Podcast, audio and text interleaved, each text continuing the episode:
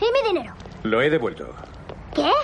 ¿Por qué lo has hecho? Era mi dinero. No era dinero limpio. No quiero que toques ese dinero. Me lo he ganado. No quiero era que mi vuelvas a acercarte a ese hombre.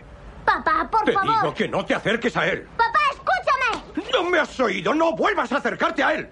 Sonny tiene razón. Los obreros son todos unos pingados. Se equivoca. No hace falta valor para apretar un gatillo, pero sí para madrugar cada día y vivir de tu trabajo. Habría que ver a Sony. Entonces veríamos quién es más duro. El obrero es el auténtico tipo duro. Tu padre es el tipo duro. Pero todo el mundo le quiere igual que a ti en el autobús. Es lo mismo. No, hijo, no es lo mismo. A Sony no le quieren, le tienen miedo. Es muy distinto.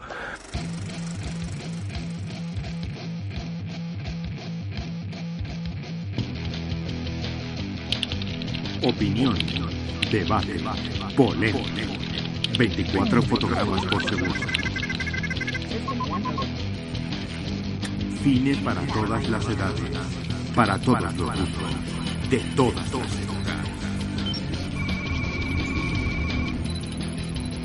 Aquí comienza 24 fotogramas por segundo, tu podcast de cine diferente.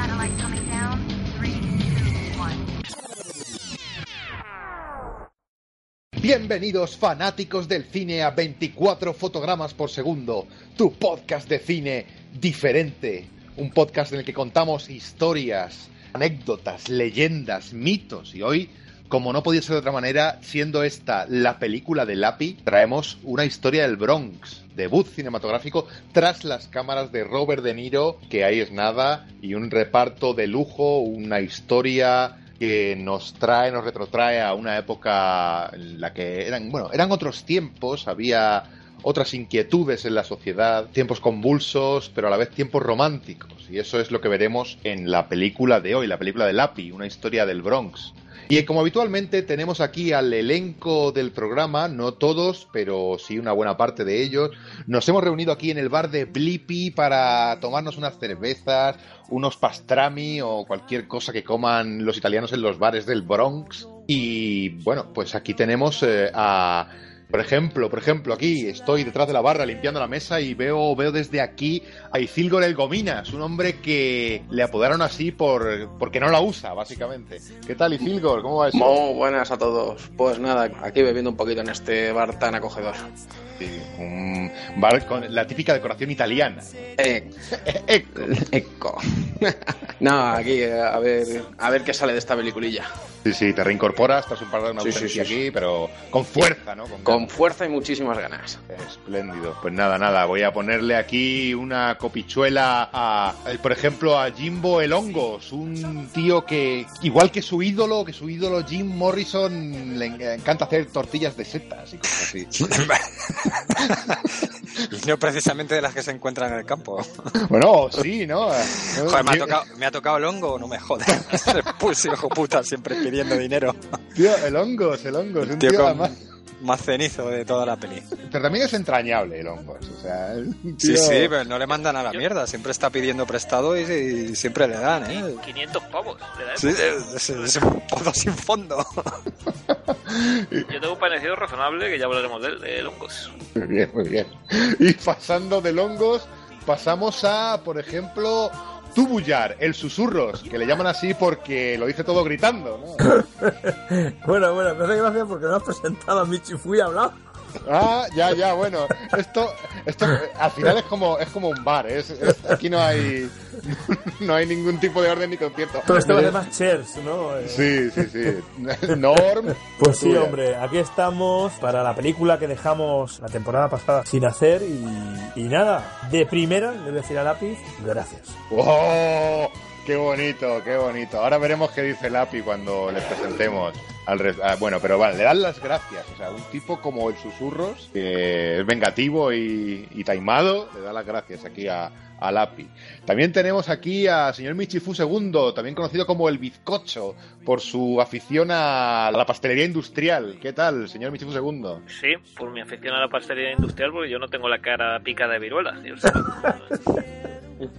No, por eso te llaman el Bizcocho, porque te gusta comer idems. todos los días me paso por la pastelería. necesito mi, mi bollito. pollito ahí, una pastelería casi de corte italiano, ¿no? Ahí. Sí, sí, pues, pues muy bien. Eh, una sorpresa esta película. Eh, he de decir a Lampi que se ha redimido.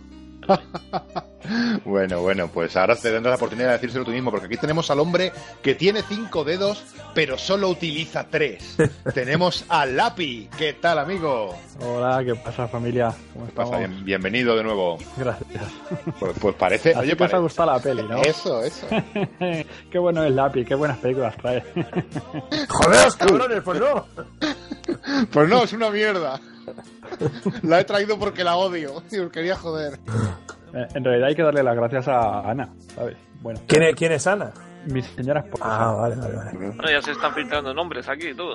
Sí, bueno, ya sabes que todos hablamos de Ana, de Laura Es que ya Es no un acrónimo, es un acrónimo. Claro, claro, es un acrónimo. Hay Es un tener- ¿Cómo poco... decir la, la, la murcianica o qué sabemos? Es como, es como lo de lo de esta casa es una ruina, ¿no? Lo de Ana, Ana Marrana. Eso lo veremos. Pues nada, una amiga al menos. No, pero no para ella, no para ella. Ah, ya sabéis que a Ana le tengo mucho aprecio, pero que siempre me acuerda, ese nombre me recuerda a esta casa es una ruina, tío. película. Ya- que yo creo que la veremos algún día por aquí, ¿no? Sí, sí, sí, sí, sí. Sí. Espero que no, hay otras cosas. tío. No, me refiero a. Va, da igual. Hombre, Bueno, teniendo pues- ahí en la recámara Langoliers. o- Calla, calla, calla. O la casa de los mil cadáveres, ¿no? Eso, eso. Esa, que no la. La- la- la- Vaya recámara, ¿eh? Vaya recámara, amigo. Eh, Eso, si yo tengo las recámaras ocupadas, estoy jodido. Bueno, pues eh, hoy no hablamos ni de Langoliers ni hablamos de la casa de los mil cadáveres. Vamos a hablar de una historia del Bronx, como he dicho, debut importante esto, ¿no? Porque al fin y al cabo es el debut tras las cámaras de Robert De Niro, que no, que ya era un actor en aquella época consolidado más que de sobra, pero que en este caso decidía ponerse, pues eso, tras la cámara para coger una historia de semi autobiográfica escrita por el propio Chas Palmintieri, actor además que interpreta a Sony en esta película y que bueno que no estuvo exenta de ciertos problemas y de ciertas eh, complicaciones no comentaremos esto durante la, la película. Hay que decir que debido a la película que traemos hoy el programa quizá no lo sabemos porque como ya sabéis nosotros improvisamos todo. Puede que salga nos salga un programa un poquito más eh, solemne de lo que viene siendo habitual de lo que viene siendo el cariz eh, humorístico que seguimos porque bueno ya veréis los que no hayáis visto la película comprobaréis esta película, pues este, este film tiene mucha seriedad, es muy seria y mucho seria esta película. Y sí, Lapi, ¿querías decir algo, amigo? No, no, no. Muchas gracias, nada más. Vale, bueno, vale. nosotros siempre vamos a sacar el puntito este graciosete, ¿no? Bueno, se intentará, ¿eh? Porque sinceramente la película es, eh, es, Como- seria, como lo que por te digo. ejemplo, ¿por qué Carlos Llero siempre lleva una chaqueta cuatro tallas más grande que la que él debería llevar? Bueno, eso, si Sí, quieres lo hablamos. la- con la panda de colgaje estamos aquí. Vamos, esto va a ser de cachondeo prácticamente. Si, si quieres lo hablamos, lo hablamos cuando demos paso a la película. Así que sin más dilación, empezamos con la crítica de Una historia del Bronx.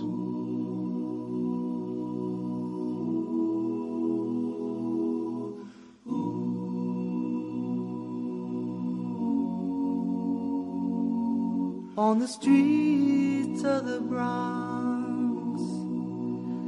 where I wanna be.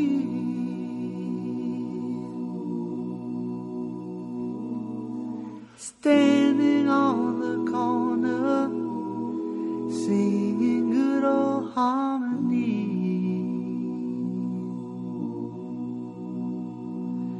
I'll be waiting for the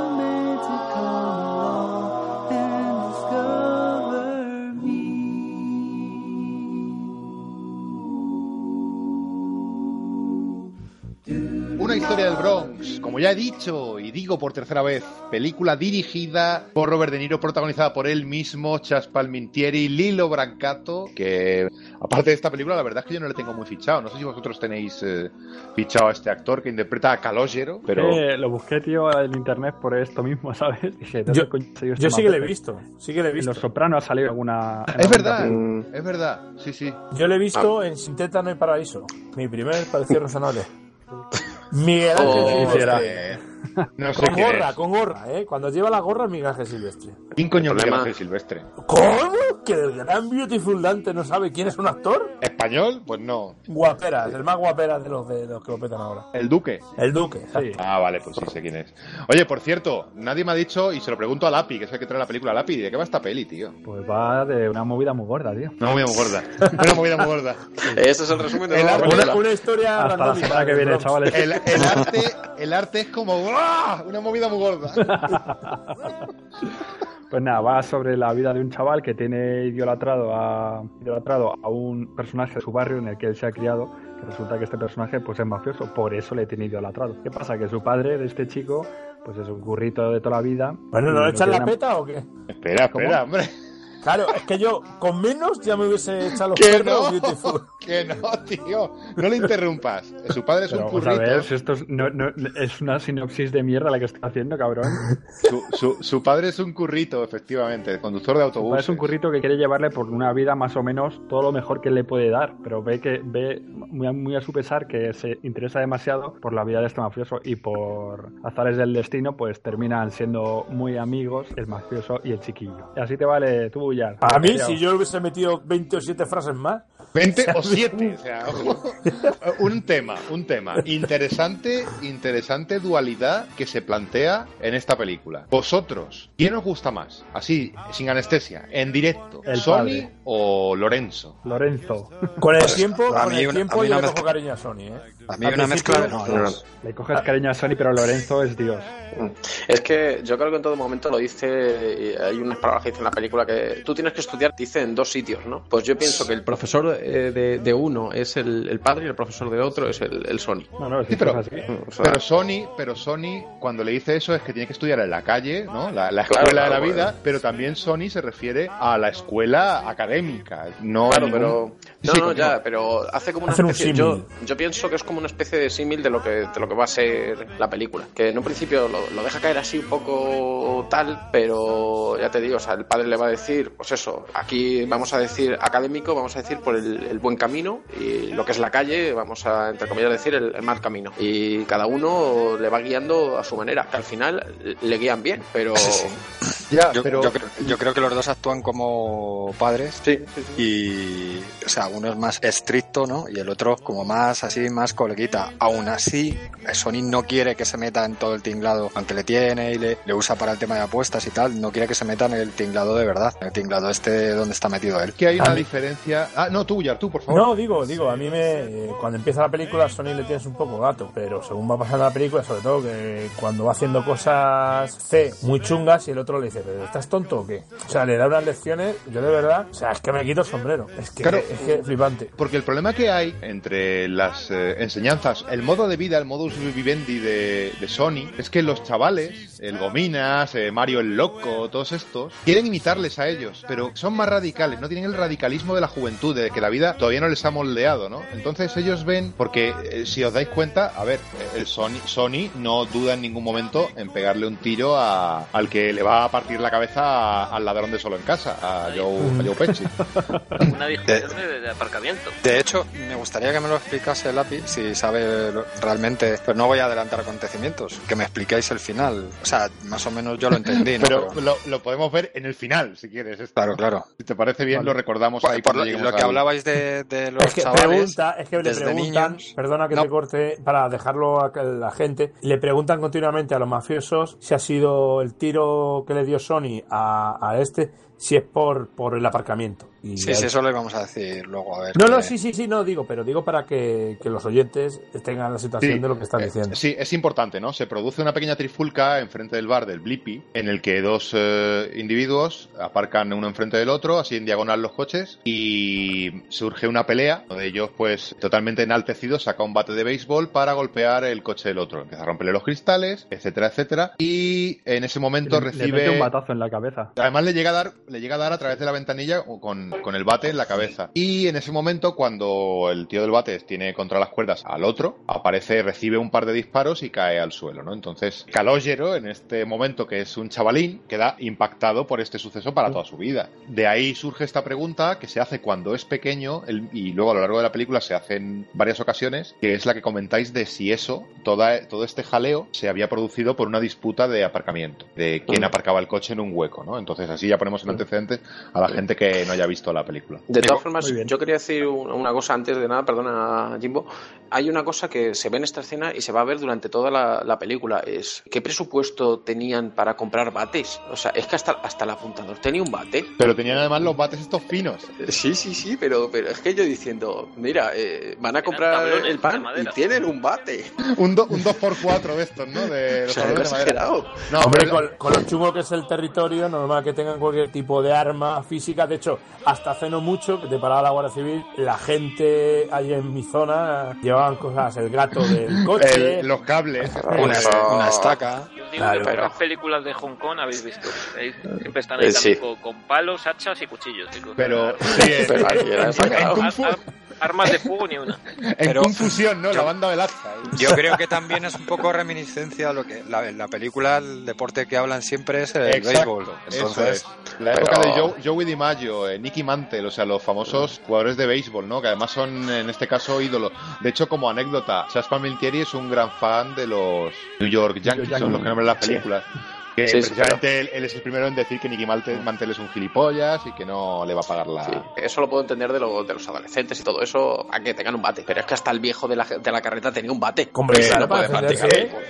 Hombre, pero porque era el frutero ambulante que tenía que protegerse de... Le quitaban todos los malacatones. hombre, realmente un, ba- realmente un bate es un arma bastante barata. sea, y- sí, que y puede con las llaves, con las llaves te daban el bate.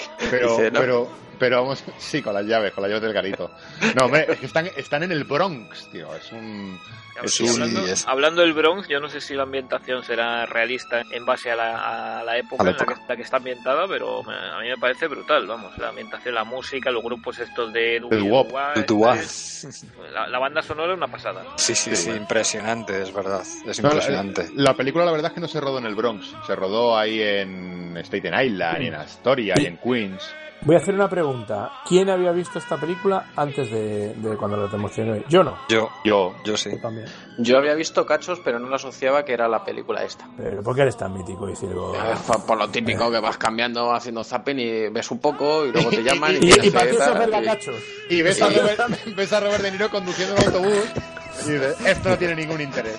Esto es historia del Bronx. Sí, y luego, sin verlo, y luego, ¿eh? y luego. Toño, pues esta, esta película la han echado también en la, en la televisión, creo, Sí, ¿no? hombre. Mi, mi pregunta es, los que la hemos visto de nuevas o cuando vosotros os acordáis de las sensaciones, ¿pensabais que iba sobre Robert De Niro la película? Yo creía que sí, ¿eh? No, yo, hombre, yo cuando la vi en su día, hombre, Robert De Niro sale el primero también en los créditos, si no recuerdo mal, pero no, bueno, sale porque también es el director, pero no, no es el protagonista principal, ¿no? De esta historia. Pero creo del que te sorprende al principio, dices, Buah, a Robert De Niro, porque además se centra mucho en su vida, en la vida del padre. Yo digo, esto va a ser como uno de aquellos maravillosos años contando la historia del padre, cómo se va metiendo aquí con la mafia, más o menos. Claro, por- yo por lo lo que también- te llevas, lo que lleváis es una, os lleváis una decepción que creéis que Robert De Niro va a hacer una vez más un papel de mafioso. De ¿no? mafioso, exactamente. también No. está. De, de- de hecho, cuando le ofrecen el trabajo, porque llega un momento en que cuando Calogero eh, no, no delata a Sony, le ofrecen, dice, no, este es un buen chico y a su padre, por ese agradecimiento, le voy a ofrecer mucha pasta para que trabaje conmigo. Y el tío se mantiene recto. Sí, y pero- hay un momento...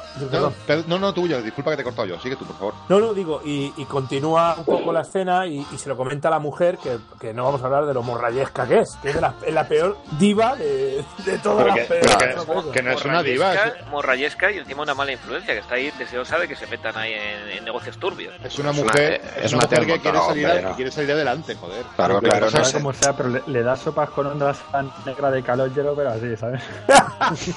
Vamos a ver. ¿Cómo has dicho a la novia? A la novia de Calogero, ¿no? Sí, ha dicho a la novia, sí. He dicho a la negra, a la de calogero. Y aquí tenemos el comentario racista El del comentario día. racista del programa, a cargo de Pero lápiz. que, que no es racista, cojones. Que no, que no, que ya ¿Qué lo sé, pasa? hombre. Si, sí, fuese sí. azul, no sería racista. Pero como es negra, ¡Oh! sí. ¡Qué fuerte, azul!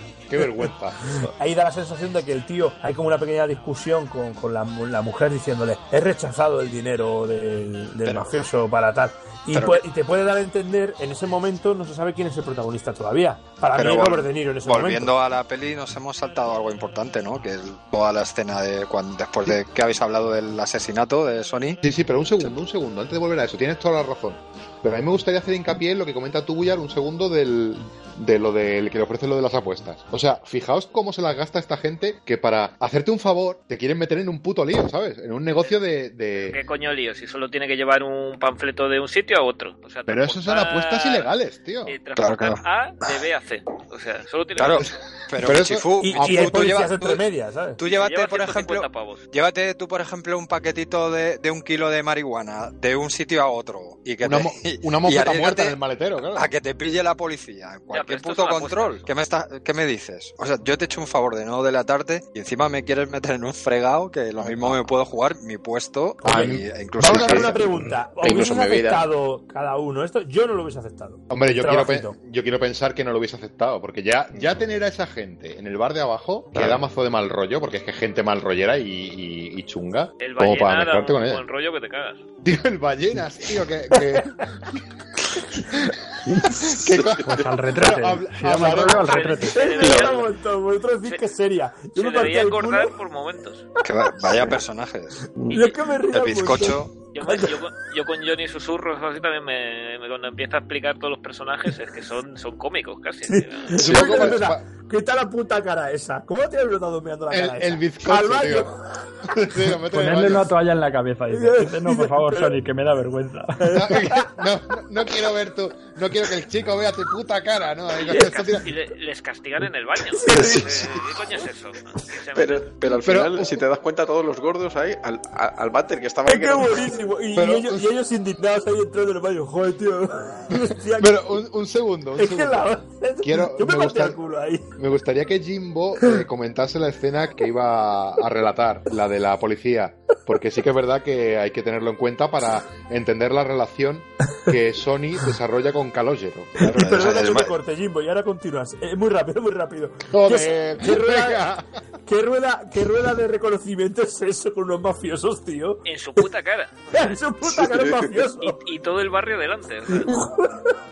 Bueno, continúa, Jimbo, perdona. Pero porque esa, gen- esa gente está al margen de la ley. Y, Es un tubular y- moment extremo. No, ese. hombre, no, porque, a ver, No. esa, esa gente se mueve Y en un... si es en- así, debería de, debería de coger. Vamos. Pero, que, pero escucha una cosa, esa gente se mueve en unos márgenes, ¿por qué no les pillan?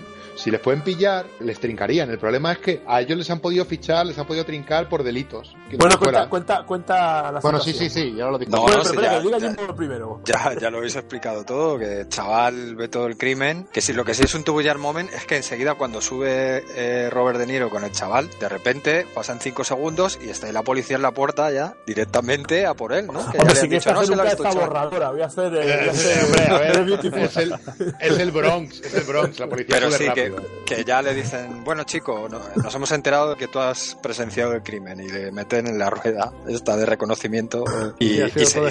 Claro, y, to- y se ve que son todos, todos los que te han presentado al principio de la película, te los ponen. Cada uno es totalmente distinto. O sea, es lo que habéis dicho, qué tipo de rueda de reconocimiento, pero es porque allí los dos maderos que llegan... El de pues, la peluca también, o sea, que estamos hablando? eso, eso es. Pues los dos maderos que llegan saben con quién se las gastan y quieren enchironar a quien, a quien ha sido. Y sospechan probablemente que ha sido Sony, que es de ellos es el único que dicen que ha estado en la cárcel, o el único que se comenta que, Mm. que ha estado en la que cárcel. en la cárcel. De Y el chaval, como buen, como buen vecino, como es, es su ídolo, ¿no? De hecho, los chavales les imitan. Les O sea, imitan, sí. Ellos se divierten jugando a imitarles. Ah, tú haces una imitación de mierda. Bueno, pues que no se chiva, ¿no? No se chiva y ahí empieza toda la historia, lo que habéis contado de- del ofrecimiento al padre, eh, el trapicheo ese de las apuestas. Y una pregunta. Yo cuando empecé a ver la película, yo creía que el mafioso chungo era el gordo. El viejo gordo. No era el Sony. ¿Sabes lo que te digo? O sea, de los dos que siempre están ahí... Es, es Tony Tupé. No, pero tú lo, tú lo ves al Sí, otro. sí, el de los que Simpson. tiene- Es el de los Simpson. Es verdad, es un poco Tony el Gordo, Sí. sí, sí, es verdad. Tú le ves al, al otro que tiene una pinta chulo puta que dice Sí, pero este, que puede este, ser el este matón. es el malo. Este No, no, no, porque para mí era el cojones. matón. El matón. Ah, a mí me parece que hace un papelazo de, de- de la hostia, porque es que te mira por, así por encima del hombro, ves que parece que tiene controlada la situación en todo momento. A mí me ha Pero encantado el hasta papel ese, del tío hasta este. ese momento, ¿tú ves que tiene control la situación? Si tú ves Yo- encima que él sí, saca la pipa al primero. Sí, si pero el que porque- mata, eso lo hace, pero eso cuando lo hacen los están- pardelas. Sí, no, no, no, pero tú lo si ves ves, cuando no están duda. haciendo la imitación, eh, se ve claramente eso. Cuando están ahí con la imitación, que está ahí con lo, como dice el, el crío, con los, con los tres dedos, en ese momento lo, ve- lo ves quién es el que manda. Yo no lo veo, yo no lo veo De hasta, de hasta que parte más de la adelante nada, sale. vamos, saca, saca la pipa y le, le, le fríe sin ningún tipo de contemplación. Pero, Claro, claro, pero, no- pero no eso porque eso porque el que saca la pistola para enseñarla es un parguelas. O sea, eso es así. Tomate. Tomate. Pero- le fría la cabeza.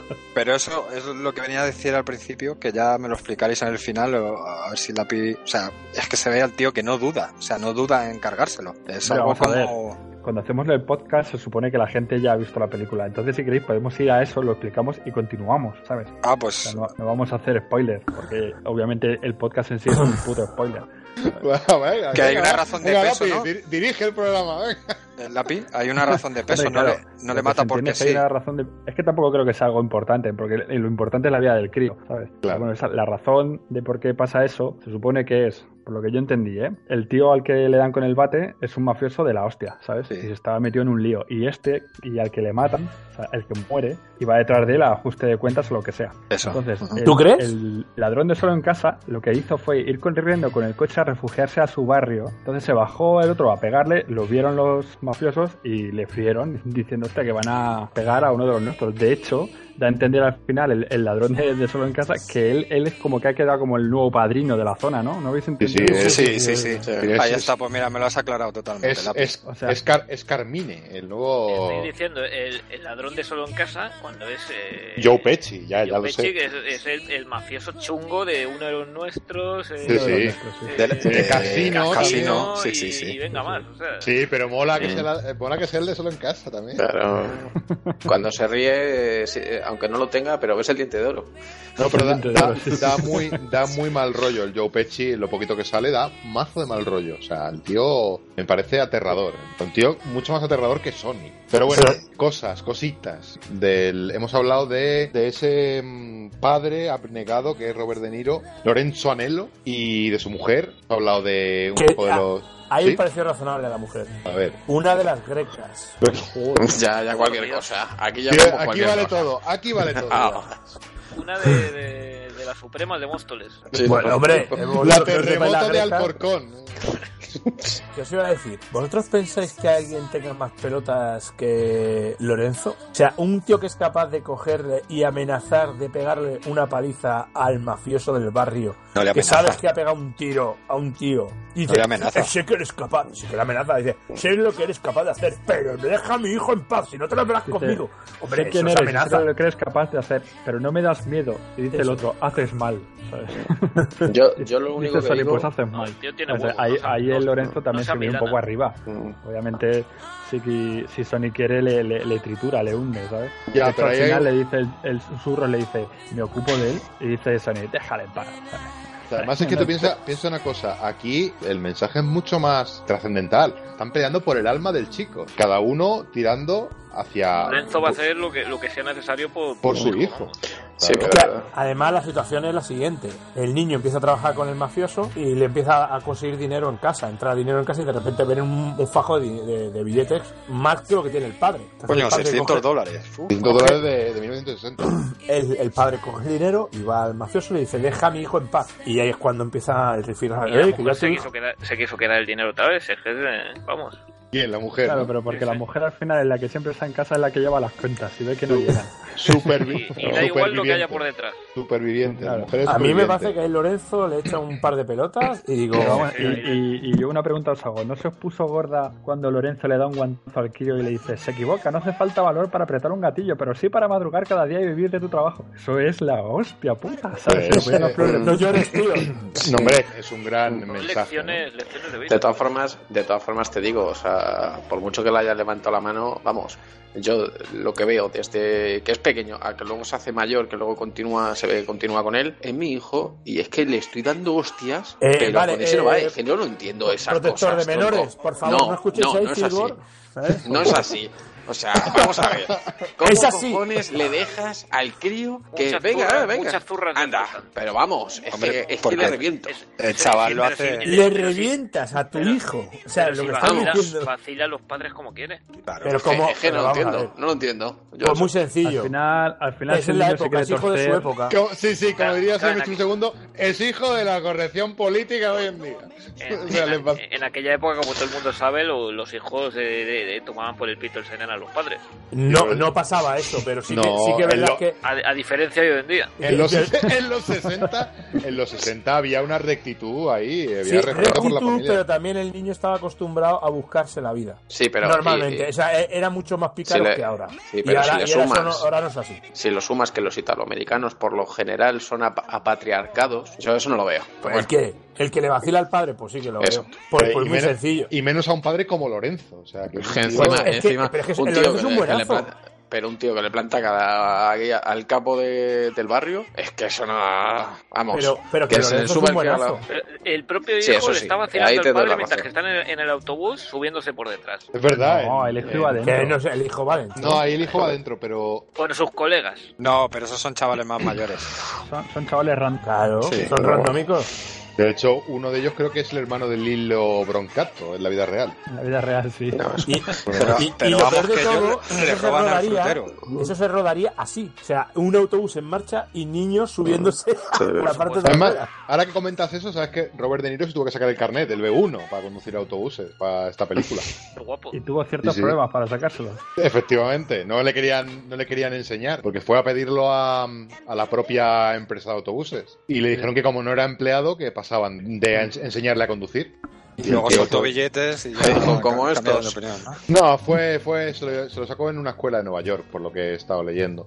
Pero sí, sí, se tuvo, o sea, actor de método, ¿eh? Se tuvo que el tío sacar ahí el, nada de dobles, nada de mierda, o sea, todo rodado en el autobús de puta madre. Solo tenéis que ver Toro Salvaje y, y veis que es actor de método. O sea, flipante. Es que realmente Robert De Niro, o sea, le planta cara a la mafia y se puede decir que a, partir de ahí deja de hablar con ellos hasta 4, 5 o 6 años después O- ocho años después. y le sigue mirando la cara a Sony, Sony le sigue mirando a él y ahí es como que saltan chispas. Sony le tiene respeto porque ve que, que va a defender a, con, con uñas y garra lo que haga falta por su hijo. o sea No, que- pero, pero sí, yo creo que a partir de cuando le tira los billetes ahí en la mesa y le dice el otro, me encargo de él, partir, y dice Sony, no, déjalo. A partir de ahí hay un, hay un respeto mutuo. Y además lo dice Porque luego, tienen dice, algo le- en común, que es el chaval. Claro, dice, le respe- te respeto mucho porque sé que eres un buen tipo. Es que Sony, ahí, en ese momento tú no piensas que es un buen tipo, Sony. Tú ves que ha matado a un tío que es muy chulo, tal, pero luego te das cuenta de que Sony, o sea, a mí, es que chapó, es que me quito el sombrero con Sony. Es que lo que le pasa a Sony es que parece que es un tío sin escrúpulos, pero tiene unos principios que pueden estar distorsionados, ¿no? Porque al fin y al cabo es un criminal, pero el tío sí que es fiel a. sí que conserva esos principios, ¿no? Y se los intenta inculcar al chaval como una figura paterna, es lo que hemos hablado, ¿no? Y le da unos Eso- consejos de novias espectaculares. Eso es lo que os Como- iba a decir. Bueno, bueno, bueno, la, Os iba a prueba decir yo esa, una la prueba esa la voy a hacer yo. pregunta.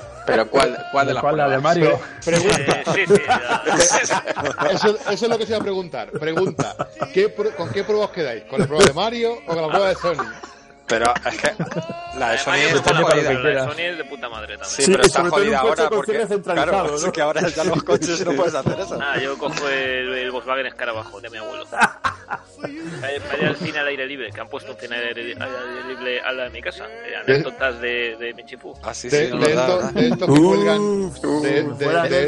Pues lo estrenaron con Gris, ¿eh? Eh, muy apropiado. De estos que cuelgas el altavoz ahí, ¿no? En el retrovisor. para ver la película. Que sonando a lata, ¿sabes? Sonando a lata lata. Sí, sí, aquí hablemos de chicas, ¿no? Porque evidentemente el amor se cruza de manera convulsa en la vida de, de Calogger, o cuando es eh, ya un adolescente, un chaval, jovencito. A mí me gustaría preguntaros una cosa y os lo pregunto a todos vosotros. ¿Cómo han conseguido un actor que se parezca tanto a Robert De Niro? Pues la verdad es que el director pensaba- de casting es la hostia. No, juro, razonable, ¿eh? Yo pensaba que era hijo, ¿eh? Y se parece al niño también, o sea, han conseguido muy Joder, bien el... el... niño de pequeño y Calogero de mayor son putos iguales, macho. Por eso digo que han conseguido un trabajo, han hecho un trabajo de, de caracterización y de selección de actores de casting genial. Pero yo quería preguntar una cosa, a vosotros que sois bien parecidos, yo ya sabéis que soy un torcuato, ¿vosotros habéis tenido alguna vez un encuentro de esto de ligar así, de echarte miraditas en el autobús y que esto lleve a alguna parte? A mí sí. Eh, de hecho, me llevó a, a prisión. Porque lo siguiente fue spray de pimienta a la cara. Y yo, ¡ah! Eso tiene, eso tiene un nombre y se llama el francotirador. Pero Figor es muy versado en momentos de eso, miraditas. Lo único No, que, claro, eso- luego hay que echarle pelotas y acercarte a hablar con la chica. Pero, pero ta- también se podría acercar la chica. Yo entiendo que en, lo- que en el 68 que se acerca a hablar la chica es difícil, pero es la pregunta que yo quería formular. Porque Sí, pues, en las el películas... chico se acerca, el chico se acerca a hablar con ella, pero al final la que lleva, la que lleva todo es ella, al final. Como siempre. ¿eh? Además el tío ¿Tú dice... te crees "Yo que tú estás con tu esposa porque tú lo has elegido? Vamos, serás el primer iluso que lo piense. Bueno, No, no, ya no- nos está... La tangente, la tangente. Claro, eh, Beautiful, no pensarás tú que tú estás con una chica porque tú quieres. Aquí hay un esfuerzo mutuo. eh, Sí, cuando tienes- sí, sí. Te tiras sorbido el coco. Ya está, ya no vale. De verdad. La O sea, te ha hecho creer eso. Ha hecho nivel pro. Pero Tu pareja ha hecho nivel pro. va- Lavado, vamos a ver. nivel pro. Vamos a ver. Eh, esto que os he preguntado. Yo siempre lo veo como muy forzado, ¿no? En las películas. Evidentemente es una escena ahí bonita y tal, y tiene su. Se miran, son de mundos distintos, ¿no? Porque estamos hablando de un italoamericano y una chica negra. Que además están. están Hola, has dicho negra. una chica azul.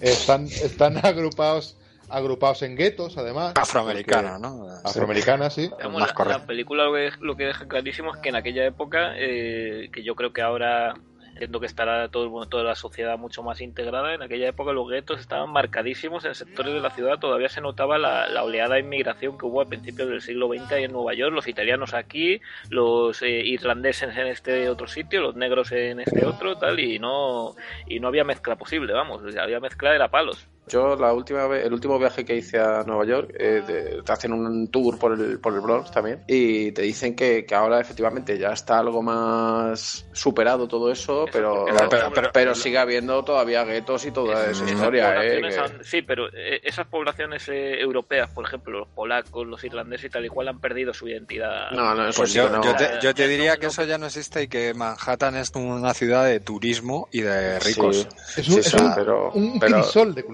Yo cuando, ya te digo, eh, el Bronx, puro eh, tal, y te decían que sí, que había, que había algunas cosas de esas, pero muy, muy, muy, muy, muy aislados. Y lo que iba a decir, ¿nos da, ¿no da la sensación de que al principio, cuando Calogero es chiquitito y aparecen los negros, es como los primeros negros que van al colegio? Y luego ya es como que ya, ya se están mezclando con blancos en colegio, o sea, en la escuela. Ocho años Habrá- después. Habráse visto, habráse visto. Hombre, lo que se ve es que en el No, autobús no van la atrás. sensación esa de que, de que como ha que evolucionado la sociedad, que ya se permiten el lujo de ir en los mismos autobuses que los blancos. La sensación de que eran los primeros negros que pasaban por ese barrio, más que por. como que, eh, Mm. como que antes era inconcebible. Eh, no, no que fueran al colegio, sino que pasaran por el barrio. Eso era una, una zona de, de, exclu- de exclusión. ¿eh? Coño, es que justo esa época fue mucho conflicto entre los eh, afroamericanos, por decir, llamarlo así, y los blancos. Bueno, los, los italoamericanos o los descendientes de holandeses, bueno, porque allí americanos, americanos, que son los indios, ¿no? Y bueno, Pero vamos, ya- que fue justo una, una época convulsa. Entre 60 y los 70, 60 y 70, fue cuando ocurrió todo lo de Dr. Luther King, eh, Malcolm X, Malcolm X y todo esto, sí. y, y ya cuando empezaron a quitar un poco el apartheid ese o el- lo que tenían ahí en Estados Unidos. Vamos ¿no? a ver si eh, Denzel Washington no había nacido todavía. O sea, qué, ¿Qué problema. coño, ¿eh? ¿Qué coño dices?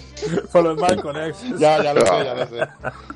¿Qué Pero os parece, qué, qué os parece que cuando entra el calogero acompañando a la, a la chica en el barrio negro, se acerca un negro medio cojeando ahí todo chulo? Oh, yeah. Como, como día de hoy, vamos, que no, como que no cambió nada. vamos. bueno, Yo, yo, yo lo que, yo lo que flipaba es con el musicote que estaban oyendo todo el día en, el- en la tienda de discos. Esa Tú que te has quedado. ¿verdad que sí. ¿Eh? Tú te has quedado en esa tienda de discos.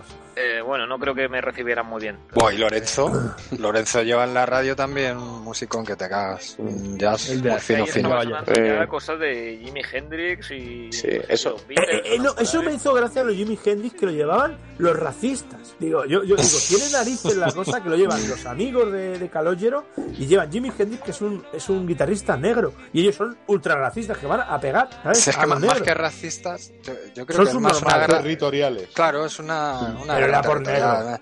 No, y una, pero- Sí, El- lo que habías dicho tú, Beauty, es una forma de imitar a sus mayores mafiosos, pero con un toque más, Claro, con el más exclusivo, ¿no? Con el radicalismo de la, de la juventud, de los chavales que no tienen filtro, que cuando somos adolescentes, cuando somos jóvenes, el tema de la empatía no lo tenemos muy desarrollado, por eso se, se radicalizan en ocasiones las sociedades, ¿no? Porque queremos ser como más, más que los mayores. Entonces tenemos que ser más radicales, más duros, no establecemos ese filtro de decir, bueno, sí, estos pasan por el barrio, no les miramos con buenos ojos. El mismísimo, el mismo Lorenzo es un tío racista, pero porque, pero porque es hijo de su época, quiero decir, no es un racismo con maldad, es un racismo cultural. El que imprimen los chavales a sus actos es un racismo ya mucho más fruto del odio que del establecer una separación. Lo de Lorenzo sean prejuicios más que. Lo- sí, Sí. exactamente, lo de Lorenzo son prejuicios. Es un poco el que dirán. Pero los chavales lo que demuestran es un radicalismo mm, absolutamente racista cuando apalizan a los, a los chavales que pasan en bicicleta, ¿no? Pero que además intenta ser chungos y es que Sony, con las armas, vamos a elegir las armas, tal. Y llega Sony y dice, ¿pero qué estés haciendo aquí? Da, Gilipollas con las armas. da cuatro tortazos ahí. Ahí es cuando te das cuenta lo- el valor que tiene Sony. Que no quiero armas aquí, joder. Y, el- y tú lo has visto 15 minutos antes pegando un tiro a un tío. O sea, Claro, pero él no quiere armas que llamen la atención a la policía. Ahí sí, sí. Pero armas en Seguro que general, él yo tenía creo. bazookas debajo de la barra, ¿sabes? Claro, Claro, es que no quiere que otros trapichen en su barrio con armas para no llamar la atención de la policía. Claro, claro, claro, no, no, Claro. pero claro que lo que te quiero decir, que ahí es donde te das cuenta de que el tío sabe lo que se hace y que el control es como cuando le está preguntando, ¿no? Y llegan los moteros. Está hablando con Calogero y llegan los moteros. Y ve el tío a los moteros y dice que se ha metido en mi bar. Y dice, vamos Se lo para huele, allá. sí. Pero al Sí, pero- principio los deja. o sea, Sí, sí, claro, pero- porque dice, pero escuchad eres una muy cosa. educado, me piro. Escuchad una cosa, lo que, lo que pasa con Sony, lo que hace grande a este personaje y peligroso a la vez, que tú ya, no solo como espectador, que también, sino como los personajes que se giran a su alrededor, los chavales, es que tú no sabes en qué momento actúa en beneficio propio y en qué momento el tío intenta ser, eh, vamos a decirlo así entre muchas comillas, buena persona y dar lecciones de vida, ¿no? Porque esto que comentáis de las pistolas, ¿no? Es como que quiere alejar a los chavales de las armas, ¿no? Pero también es lo que dice, es lo que dice Jimbo y lo que dice Lapi, ¿no? Que el tío lo que no quiere es tener cosas o elementos eh, disruptores o fuera de control dentro de su puto barrio. Eso es, fuera de control, más que el que tengan armas, es que él tiene que controlar todo el trapicheo, pero que, que es muy claro, que no quiere armas ahí. Porque lo fácil sería dejar que eso fuese un poco caótico, pero no. Él, como bien le dice a Calogero, es hay que estar, como decía, in situ, pero como lo decía de una forma, dice, el control tiene que ser in situ. Yo me puedo ir a cualquier sitio a vivir, tengo mucho más dinero que, vivir aquí al lado. Digo, pero si quiero controlar mi negocio desde la raíz a la punta, tengo que vivir dentro. Entonces, dando con- grandes, lecciones constantemente. Continuamente, de verdad. Cuando eh, que le dice que no se moleste por 20 pavos en. eh, Exacto, tú fíjate en- que, que- qué detalle más guapo. En, en el otro, o sea, eh. Es que claro, a ver, eh, vamos a explicar la mal el situación. chico. Vamos a explicar. Eh, el calogero le deja, bueno, le ve a una persona y dice, tú, y sale corriendo. Y luego dice, devuélveme los 20 dólares. Y parece ser que le presta 20 dólares. Y el chico que le debía dinero, cada dos por tres, siempre había alguien que estaba malo y 20 tenía mucha prisa. Pueden ser 500 euros de hoy. De Sí. ahí en el barrio y te debe 500 euros. Y en una de estas ve como Sony, sabe que eh, Sonic a Calogero quejándose de esto y dice, ven aquí, chaval, ven aquí. A, a, a C, vamos a llamarle C. Pero el Calogero es que es largo, como bien dice Sony. Dice, C, ven aquí. Dice, ¿qué pasa? Dice, que ese tío me debe 20 dólares. Dice, ¿no es mejor darle, dejarle que por 20 Te va a dólares costar 20 dólares. el que te deje de ver? ¿Sabes? Dice, ah, pues, pues es verdad. Y luego él mismo repite la misma enseñanza a un amigo que le debe 10, 10 dólares a otro, ¿sabes? Sí, es cierto. Pero eh, por eso digo que es curioso, ¿no? Establecer esa dualidad entre los consejos netamente positivos que le da Sony y los que van por interés y beneficio propio. Es que Eh, además Sony... Es un personaje con muchos grises. Claro, es que Sony Sí. en ese momento te, te- te deja un poco descolocado. Dice, porque yo pensaba cuando le dice eso, ¿qué le pasa? ¿Qué te pasa? Los 20 dólares. Y yo pensaba que iba a decir, tú gordo, vete y pártele las piernas. Yo pensaba que iba a hacer eso en ese momento. De hecho, sus dos compañeros se lo dicen. Los dos que están ahí, el gordo y el otro, le dice que, que le reviente a hostias. Sí, sí, y es que Sony va a otro nivel. Es que ahí ves la diferencia de Sony Claro. y de los otros. Y claro, y luego llegan los moteros, que es que mola un montón, porque llegan los moteros y se mete dentro, dice, "Ah, ¿qué pasa aquí con la chulería? Pues son moteros, son tíos chungos, tíos físicamente imponentes. Los mensajeros de Satán. Claro, y Sí, según llega, Sí. Y según llega le dice, le dice, oye, eh, no nos gustáis aquí en este bar. Y ya se le ve que el tío pone los huevos encima de la mesa. O sea, aquí dice- no servimos a tipos raros como A, ese. a tipo Aquí, rojo eso. como ese. Dice, no mismo. Y dice, bueno, esto es dinero fresco y este dinero vale para todos lados. Y dice Sony, mira, me ha gustado tu contestación, te dejo. Y según se van, llegan los moteros, dice, vaya, ya nos hemos quitado el pesado este. Sacan la cerveza y se ponen aquí a bañar al pelucas. Y llega el Sony y dice, bueno, ya estamos. Muchas pelotas. Entra adentro, cierra la puerta y es que me lo montó la escena porque dice, me gustaría que viesen la cara que le cambiaron los moteros cuando cerraron la puerta. Sí, sí. Te dijo, Eso- ahora ya eso no podéis salir. Ahora ya no De, salir. todas formas, yo te digo que ya tenía algo preparado porque eh, cuando No. ellos entran Bueno, se sí, meten sí, todos en la cocina. otro. Hombre, y- porque estamos y van, quedados. Y van a por el. Claro, van al almacén de Pero debates que controla hay todo, y, y pero regalan controla debates todo. a toda la, la Claro, pero, pero hasta que no. A mí, a mí Sí, lo que me gusta de esta escena, no quería comentar así rápido. A mí lo que me gusta de esta escena es que están todos apalizando a los tíos ahí con los bates en el suelo y el ballenas, tío, está Aplastando. aplastando a uno contra el mostrador. O sea, es totalmente de Bad Spencer esto. ¿eh? Sí, sí, sí.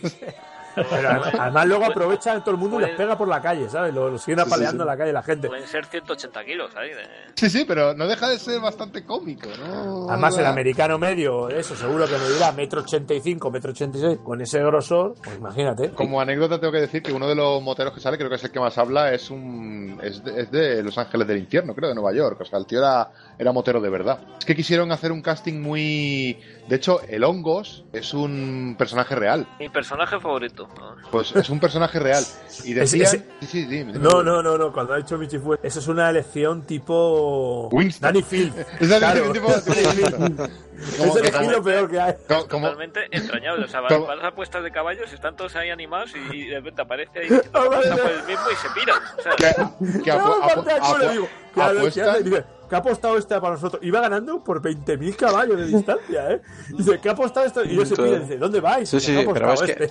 Pero ves que rompe el billete y, y se pira. Y, Sí, sí, a se pira. Sí, sí, Pero- sin que acabe pero- la carrera. Pero, y se queda el otro, el, el, el C, diciendo, pero, pero, ¿qué hacéis? Y- que cuando están apostando ahí a, a los dados, no dejan ni que su billete toque a los otros. Sí, O sea, sí, y, sí. y de casti- en cuanto se en cuanto se revela un poco, oye, que mi dinero, bueno, también, al baño. O sea, De todas maneras, esto que comentas de los juegos de los dados, a mí realmente, realmente me parece eh, que lo ponen ahí como, como si fuera algo. Y saqué, hice 10 tiradas seguidas. O sea, un juego que es puramente de probabilidad. O sea, Me no- le no- llevo a Warhammer, que venga conmigo en Calogero. Yo también. y, y este señor Michifu para, para jugar al Risk. O al Sí, Cata. eh, ese, ese tío es un, un monstruo. Puede sacar 10 veces un 7. Es una No, locura. 7 no, 7 es 4. Bueno, Ese sí, es lo lo, que lo- lo que él quería. Y, y además Es el son número que 7. digan. Desafía Además- a las leyes cuánticas del universo. Pero, pero es el número, es el número que digan y además con el número que salgan los dados. Porque dice, venga, tienes que sacar un 4, pero son dos doses. O sea, no es un 3 y un 1, son dos putos doses. No, pero O sea, yo creo, eso- yo creo que eso eso ya es casi rizar el millones. ¿eh? No, no, lo hacen, lo hacen, ¿eh? Lo hacen ese tipo de apuestas. Sí, pero eso será una apuesta yo apuesto que sale un 4 y, y otra detrás puede decir, vale, y yo apuesto que, de, Que sale ese un- 4 que van a dos ser doses. dos doses. Eso es. Claro. Que hay ¿Qué un clase- millón de apuestas clase- por detrás que, que hay que tener un coco y bueno, vamos, yo cuando se ¿Qué- pueden apostar no tengo ni puta idea cómo funciona. O sea, tú apuestas porque salga un número y el resto apuestan porque no salgan. Van a ganar los otros eh, la mayoría de las veces. Bueno, ya he visto que Sony, ¿no? Y como es un tío con pasta, pero ¿quién? Por ejemplo, cuando apuesta mil dólares, mil dólares de la época, ¿quién tiene pelotas para ponerle mil dólares encima para Porque, contrarrestar esa por- apuesta? porque, eh, porque toda esa gente mueve mucha pasta. Ten en cuenta que al final son un ¿En grupo qué de mafiosos. trabaja el, el Zetas ese? El No trabajan el, en el- nada. el hongo, yo, yo me lo preguntaba, digo, ¿este tío dónde, que, con la ¿De dónde saca la pasta? con- No con- trabajan en nada, se están todo el puto día ahí en las sillas. Pero si está Claro. perdiendo todo el día, el Eh, hongo. ¿De pero dónde saca el el, dinero? el hongo ese no es mafioso ni nada, es un pobre hombre que hay ahí. eh, totalmente- Pero, pero es de la hongo- familia, yo creo. El hongos, el hongos que podría ser perfectamente la imagen de nuestros premios, ¿eh? De los premios de... Eh, Esos dichos, pacus. Paco de manual. Parecido razonable. Pero no, la, la verdad es que la fauna que hay en el Blipis este, en el Bipis, es acojonante, ¿eh? O sea, es- pero me gustaría volver a- al tema de la relación amorosa que tiene No, los moteros, te, hemos, te he cortado yo, tío, lo siento. Algo que ibas a decir, algo de los moteros. No, que uno de ellos es un ángel del infierno, de verdad. Que lo del casting, que quisieron hacer un casting, lo que he comentado del hongos, que era un personaje real y que querían contratar al actor de verdad. No sé, la verdad es que no sé si al final este actor que sale es el verdadero personaje. Lo buscaré y lo comentaré, lo, lo pondré por ahí por las redes. Pero de, comentaban que cuando el personaje apareció por allí o cuando se en el plató, ya fuera el actor que lo interpretaba o el personaje real, que ya os digo, me informaré. eh, el primer día llovió. O sea, que, que, que empezaron, empezó gafando la producción. Es que moló un montón la escena esa de lo de las apuestas que estás apostando y ganando por un montón. Es que Y- y a mí Y- me llama la atención- Y, llega y dice, y salta el otro bajando las escaleras. ¡Venga, gana, gana, gana! Es verdad, parece Que ha apostado este y empieza a romper los papeles con una distancia de, de 20 caballos. que, que apuestan por un caballo Sí. que se llama que se llama Kryptonita. O sea, Sí, que esa, esa es otra. la época la época en la que Superman estaba todavía en las tiras cómicas, prácticamente. Es buenísimo. Es que sale del baño. Quita esa cara. Sí. Es que son dos escenas buenísimas. Pero- Yo me pero- partí el culo, ¿eh? Pero volvamos, volvamos a la relación amorosa de Calogero, de C. Que por cierto, ah, también otra, otra curiosidad de la película. Calogero y Lorenzo, ¿no? Se llaman padre e hijo. El verdadero nombre de, de Chas Palmintieri es Calogero Lorenzo. Ah, Sí, sí. O sea que él, puesto que escribió esta obra y la representó en. Se representó en, en teatro, esto de una historia de Bronx antes de. ¿Ah, sí? Sí, sí, se- lo que se representó es lo que llaman off-Broadway, que son teatros que están fuera del circuito de. Vamos, que no compartía cartel con Cats, por ejemplo. Pero era una obra que tuvo bastante éxito y Robert De Niro quiso comprar los papeles, o sea, le quiso comprar el, ¿El el, guion? el guion, por decirlo así, porque era como un semi-monólogo. Sí, los derechos, básicamente. Y Pero solo, y solo decía. se los quería vender si salía él eh, de prota. Exactamente, porque lo que os he comentado al principio, ¿no? Que es una historia semi-autobiográfica del propio Eh, Charles a mí me gustaría saber quién coño era el mafioso de verdad en la vida real, ¿sabes? ¿A qué, a qué mafioso Y- se refieren? ¿Y qué parte de semi y de verdad hay en todo esto, verdad? Es como Esa- muy... esa- ¿Ese actor antes de esa película era alguien? ¿O era un segundo un guarreras ahí? No, hombre, ha hecho cosas. eh, No, no, antes de esa película. No, es guionista, no- sobre todo es guionista. Sí, porque colaboró con Woody Allen en Bala sobre Broadway, por ejemplo. Sale en la película y además eh, escribió el guion. O sea que siempre está muy detrás de las cámaras, pero ha tenido el prurito de, la actuación, ¿no? Entonces, bueno, pues eso, pues, lo que comentaba es que quisieron ser muy rigurosos con el casting en diversos aspectos. Pero bueno, volvamos, volvamos con el tema de la relación amorosa de Calogero, ¿no? Que yo creo que es aquí lo, lo que no hemos comentado y que es muy importante porque es el choque entre dos mundos. Es el choque entre un italoamericano y una afroamericana que ellos están muy cómodos juntos al principio. La verdad es que en el transcurso de la película vemos una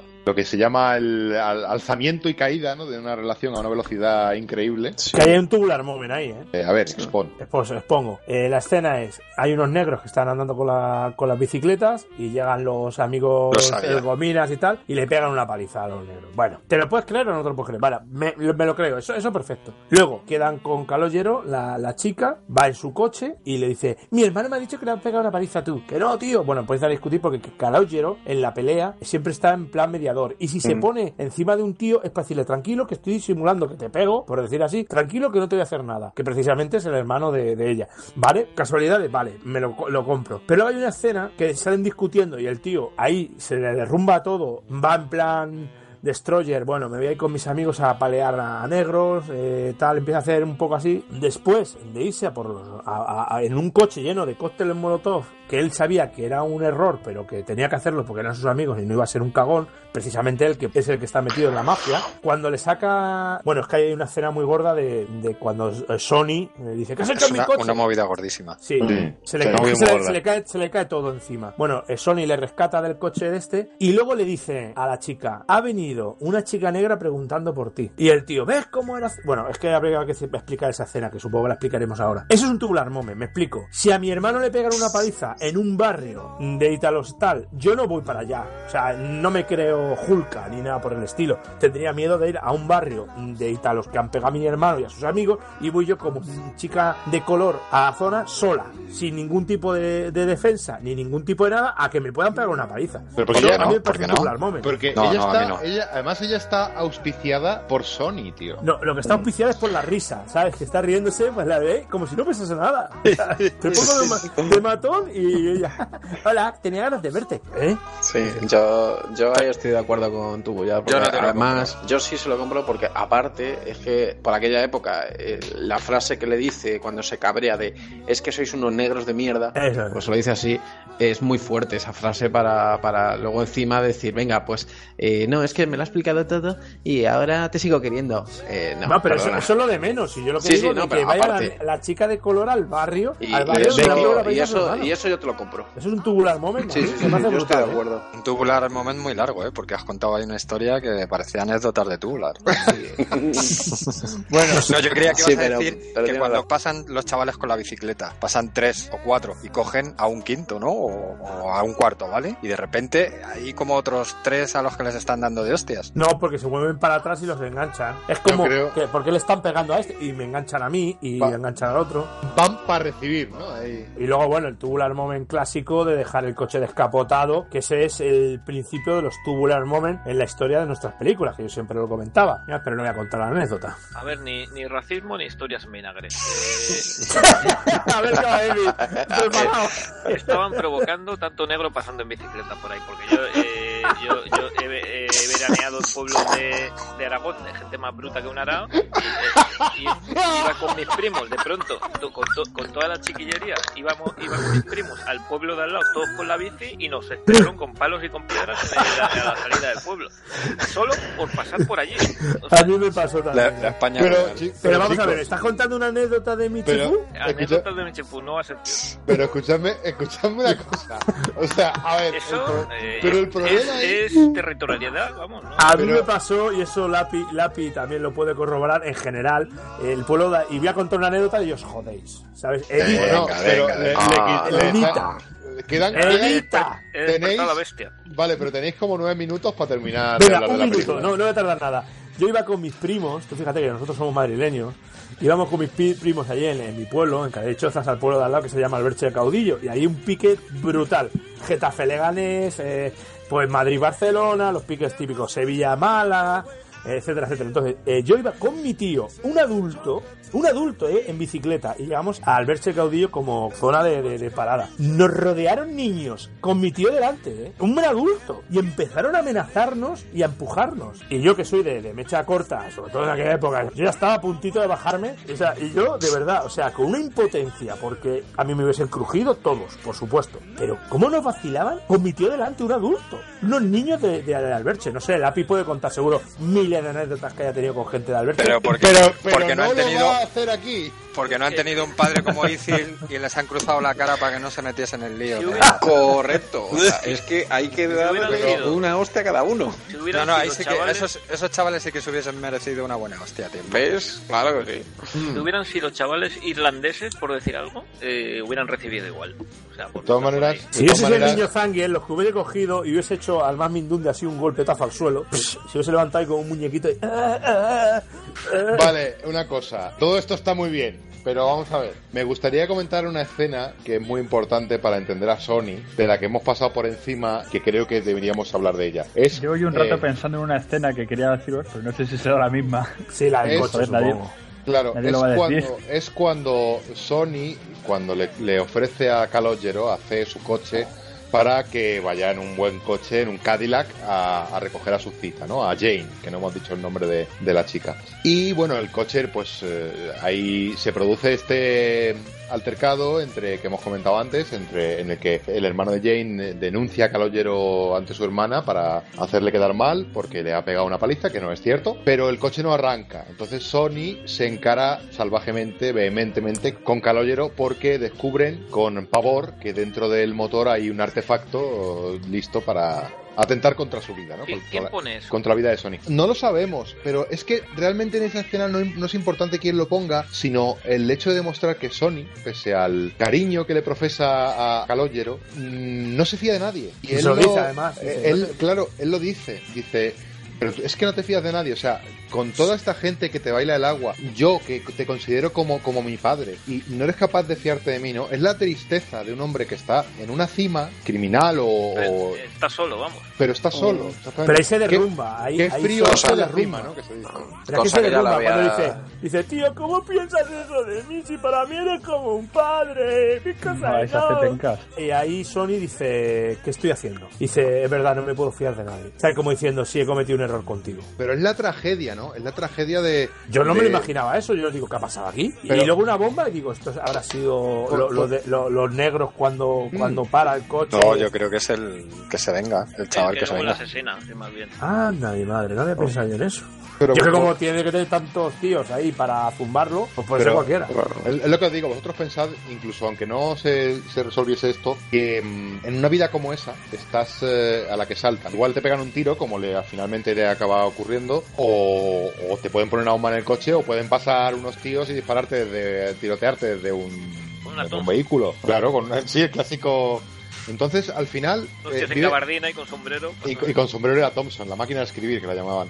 Vives en un estado constante de ansiedad en el que tus, tus allegados, la gente que está cerca tuya y que te confiaría su vida, que te considera un padre, quiera te suscitan una confianza, ¿no? Entonces, bueno, eh, ayuda ¿no? a entender un poco también eh, el- los mecanismos mentales con los que trabaja con los que trabaja Sony, un tío que, Porque que a- al final le explica a Sony, perdona que te corte, No, no, explica sí, sí. Sony, Sony a Calogero cómo hay que tener, hay que hacer que te respeten con el miedo, que más, pero no que te tengan pavor, sino claro, el equilibrio. el equilibrio, que, te- que- sobre todo que te tengan miedo, pero que no sea en exceso, ¿sabes? Exactamente, es el encontrar ese delicado equilibrio, lo que os comentaba un poco antes de controlar la situación, ¿no? Encontrar ese equilibrio entre que la gente te quiera, en que la gente te, se preocupe, pero que también te tema, porque al final el- en, en este tipo de mundo criminal lo que mueve a la gente es el miedo, ¿no? Y tú no puedes fiarte de unas personas en las que eh, ocasionalmente o en las que de cierta manera inculcas ese temor.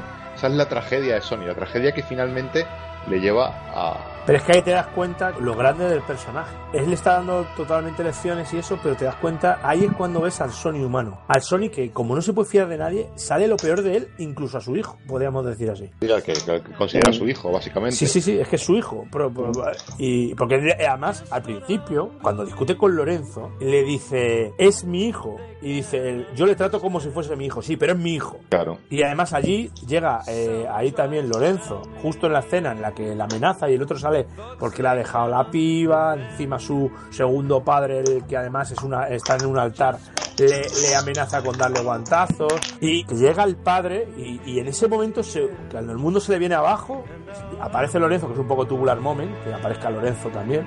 o en ese momento y se encara otra vez, pero ya para pegarse con Sony. O sea, ya en plan Lorenzo, o sea, agresivo.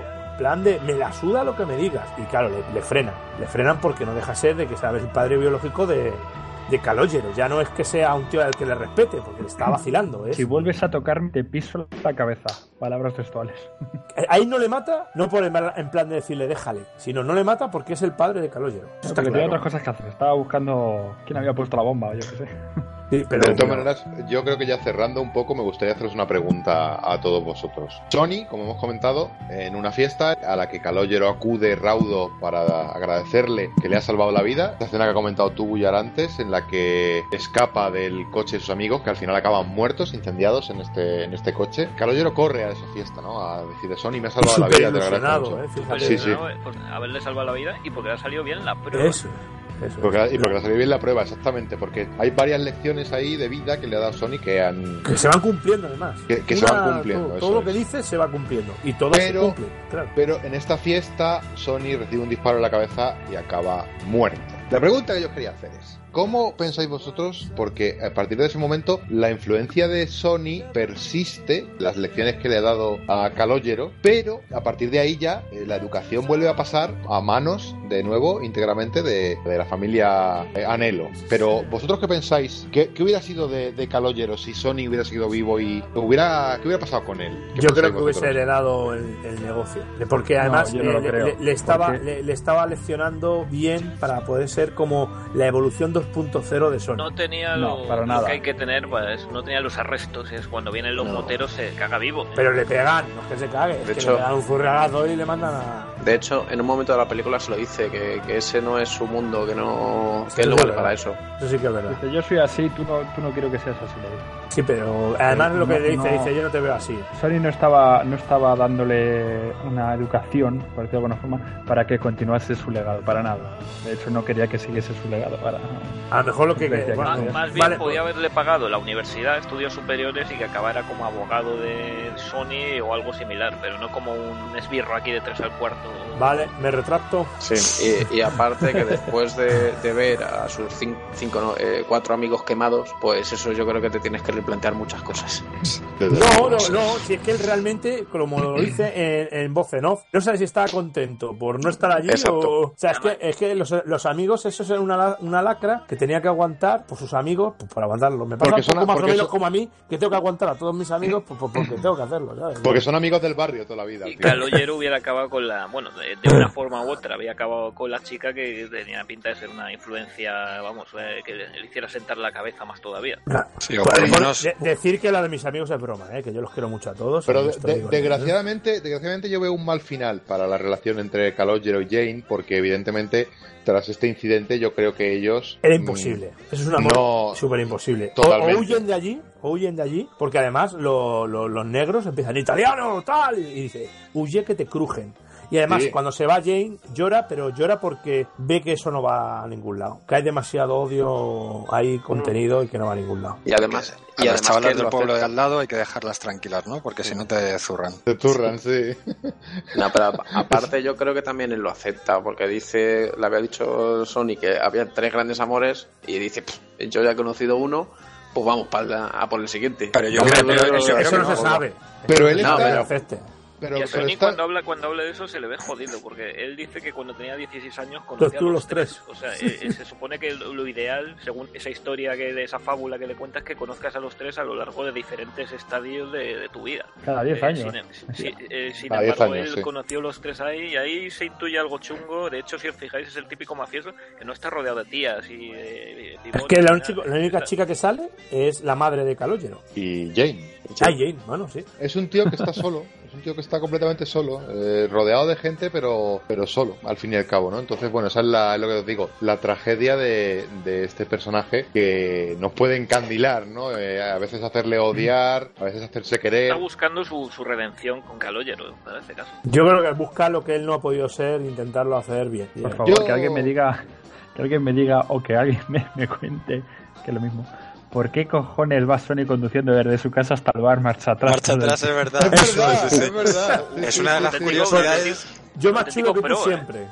una de las curiosidades es en, de la plan, peli. es en plan, me meo y me cago en todos estos y me sale los cojones hoy a mí y ir por todo el puto barrio, marcha atrás y a ver que me dice algo. Además es que sí, porque es un buen trecho, ¿eh? El que, Sí, el sí, que sí, hace, sí, sí. Lápiz, Vamos. eso y otra de las curiosidades, la frase que se repite durante toda la peli. Lo de, la de- la ya lo de- entenderás cuando Sea seas mayor. Bueno, pero, No, y, y pero la y, la- y- y era otra, era la de. No- no tú tienes mayor- talento. No malgastes talento talento. desaprovechado. Talento desaprovechado. Hombre, son mensajes que le ¿no? dice, que de la película. "Ah, es que era súper cutre y que, que dice hasta luego y le pone así los tres dedos como lo ponía él. Digo, pero qué, qué, qué cutre es eso. No, pero la... Hay vergüenza ajena.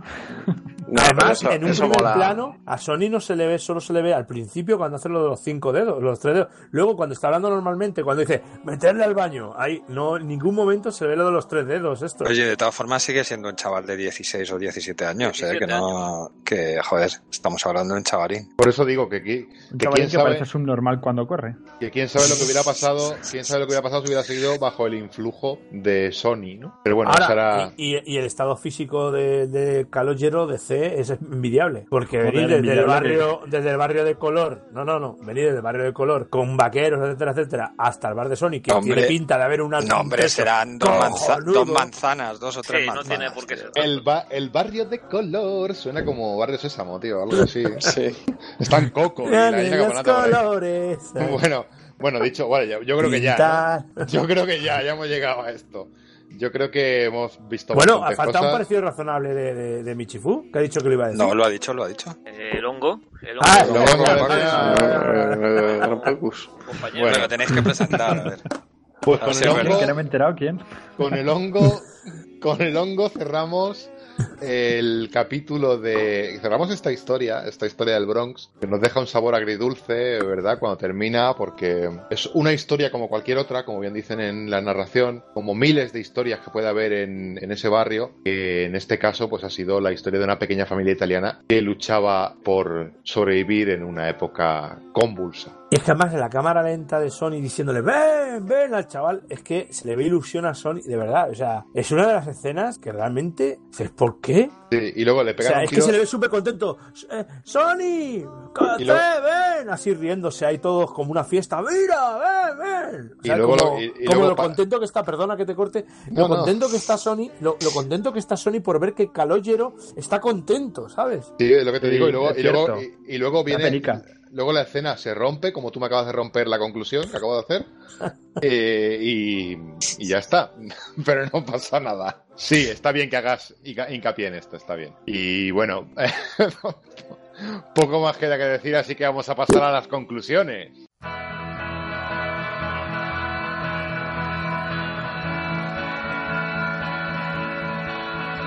Conclusiones de una historia del Bronx, eh, la película de Lapi.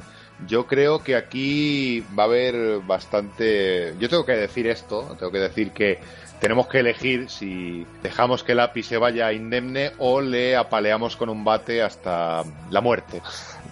Y eso se sabrá, eso se sabrá ah, con las conclusiones que van a emitir nuestros tertulianos compañeros. Y Cilgol, ¿cuáles son tus conclusiones sobre una historia del Bronx? Bueno, pues yo un poco para no andarme mucho por las ramas, voy a decir que eh, la película me ha encantado, o sea, eh, me ha encantado, tiene bastante, ¿cómo decirlo? Eh, tiene mucho sentido, tiene mucho... eh, me, ha- me ha gustado muchísimo, o sea, para mí, bravo. O sea, Y- en cuanto a la nota, yo le voy a poner un 8. O sea, un 8, un 8 sabiendo una persona que un 3 es un aprobado. ¡Uf! Pues por eso ¿qué quedamos. suerte tienes? A ver, a mí me ha encantado, o sea, sinceramente, no me la esperaba así y me ha encantado. Bravo, Lapi. Nos quedamos con tu bravo y con tu Gracias, 8. hombre. Gracias. Jimbo, ¿cuáles son tus conclusiones? Opino como Ithil, o sea, me parece muy buena peli, muy buena elección, una historia mejor que una historia de violencia, que ta- pero también me gustó, ¿eh? tengo que reconocer que también me gustó. Y lo tiene todo, una lección de vida, ¿no? De vida de, de un mafioso y un chaval y, su padre. Me parece muy bien hecha la película también. No creo que se hayan gastado mucho dinero, ¿no? En, como las superproducciones, no se lo habrá gastado eh, Robert De Niro, o bueno, no él, sino el que el productor. Creo que también Eh, producía él, ¿eh? Creo, ¿eh? También. No estoy seguro. Pues con, Pues- con poco, ¿no? Con poco que se, Sí, que se coge, es uno de ellos. Pues bien elegidas las escenas, bien elegidos los actores. Para mí un notable alto como es un 8. Bien, pues otro Joder, 8 tío, más.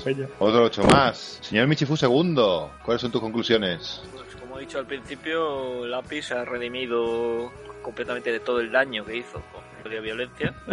Eh, ¿Cómo y soy, para mí sido una, ¿Cómo una soy así? sorpresa brutal. De hecho, yo estaba muy negativo. Digo, "Buah, ya es una historia aquí ya eh, con los antecedentes de la otra. Digo, pero bueno, eh, viendo que Robert De Niro ambientado en Nueva York, digo, vamos a darle una oportunidad. Y vamos, ha sido un auténtico descubrimiento para mí. Eh, Pues, sí. tengo ya como película de recomendable, o sea, para recomendar. Auténtica redención. ¿Y qué nota le das? Y sigo haciendo hincapié en la banda sonora que tiene, espectacular. Ah, sí, sí, desde luego. La escucharemos durante el programa, si es posible. Y nada, yo creo que le voy a dar, pues, eh, otro 8. Otro 8, sí, señor. Se perfila, ¿eh? Se perfila aquí un top 3, ¿eh? Eh, a ver qué dice tú, Bullar. Pues yo le daba palos a Lapi, pero no por la película, sino por no haberla traído antes, ¿sabes? Le, le apaleaba, le apaleaba por eso. Me parece una película, de verdad, que la, la, la esta de decir, bueno, ya estamos. Una película que va a ser un poco lenta, voy a aburrir un, un tostón y nada más. O sea, totalmente equivocado. Lo único que puedo decir es que cuando termina la película, con la pena que da cuando muere Sony y, y como, y como que se cierra toda la historia en general, ¿no? Como que queda redonda la historia que cierra, tiene, ha tenido un principio, tiene un fin. Me levanté en ese momento, pues ya era muy tarde, me iba a acostar y con una sonrisa en la cara de verdad y dije, bravísimo. Además lo dije en alto. Esto te estoy hablando a las 3 de la madrugada. Y con acento italiano, ¿no? Y- y dije, Bravísimo. Dije, chapó. Dije, maravilla. Vamos, lo único que puedo decir que gracias Marvelous. Lapi, como ya lo he dicho al principio de- del podcast, por traer esta película, que yo no lo hubiese visto por mi, por mis medios. Por mucho que me dijeses que la viese que estaba guapísima, no la hubiese visto. Y la he visto ahora. Para mí es entra en un elenco brutal de películas irrepetibles. Y lo único que le puedo dar la nota, pues la que merece una película de, de esta, de este grado.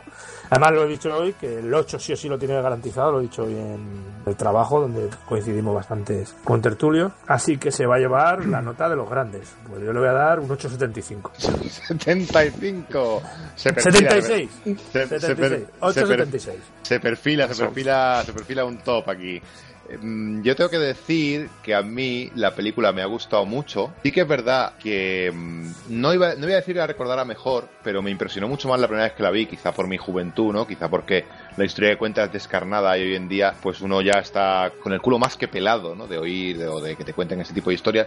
Pero la película es un clásico, es una película que no tuvo mucha acogida en eh, su día, en el estreno, pero gracias a la perspectiva del tiempo, al transcurrir del cine y demás, ha alcanzado uno de esos estatus de película de culto, de gran historia, de película íntima, de película con valores, con grises, que es muy importante hoy en día. Debido a ello, pues es una película muy recomendable para cualquier persona, no es solo para aquellos que disfruten del cine de mafiosos, ¿no? sino que puedan disfrutar de un cine de un carácter pues más humano o, o íntimo, como digo, casi coral, ¿no? Se podría decir. A mí me ha gustado mucho, es una película que yo recomiendo a todo el mundo que vea y, hombre, y evidentemente mm, Lapi está claro que escapa hoy de la furia de nuestros bates de béisbol con creces y con nota. Y bueno, Lapi, cuéntanos, tú que nos traes las películas, ¿cuál es tu conclusión? ¿Qué, ¿Cuál es tu valoración después de haberla vuelto a ver? Yo os digo que tenéis que fiaros más de Lapi, coño, que trae buenas pelis, hostia.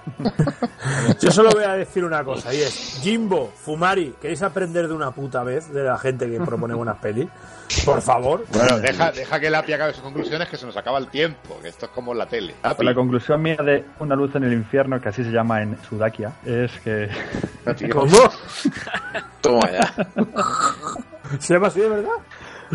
sí, sí, sí. No puede ser, es que te ha hecho un spoiler ahí. Sí, sigue. Pues eh, bueno, que, que aquí, bueno, Robert De Niro eh, nos da una lección de, de dirección, a pesar de ser su primera película. Bueno, Charles Palmintieri hizo una adaptación de puta madre. Me gustaría saber cómo era el texto en el teatro, ¿no? Pero vamos, la, adapta- la adaptación para el cine está que te cagas. Y nada, Robert De Niro brillante, como luego nos la demostraron en otras películas, como Grandes Esperanzas, que no sé si la habéis visto, pero es un peliculón también. ¿Y qué voy a decir que no hayáis dicho? Es la hostia puta esta peli. Y se lo agradeceremos. En vez de a mí, se lo vamos a agradecer a, a mi mujer, ¿verdad? A Ana, que ha sido la que dijo que, que hiciésemos esta peli, porque es una de las pocas que a ella le gustan. Pues, pues yo qué sé, pues porque se acuerda, porque más rara para el cine. mi mujer. Yo se lo agradezco mucho porque además te estabas pensando entre esta y algún truño o así.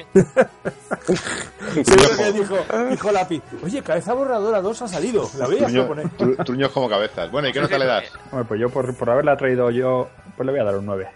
Muy bien. Bueno, señor Michifuy, ¿vas a decir algo? No, que no sé si lo comentó cuando en el podcast en el que surgió la temporada pasada esta película, que estaba entre, no sé si lo dijo de coña o esta- estaba entre esta y otra. Y la otra, Sí, la otra era como algo un- chungo. Algo, algo tenebroso. No, eran españolas las otras. Era la lengua de las mariposas, una, que es la hostia, no me jodáis, y no, pues no menos sé cuál era la otra.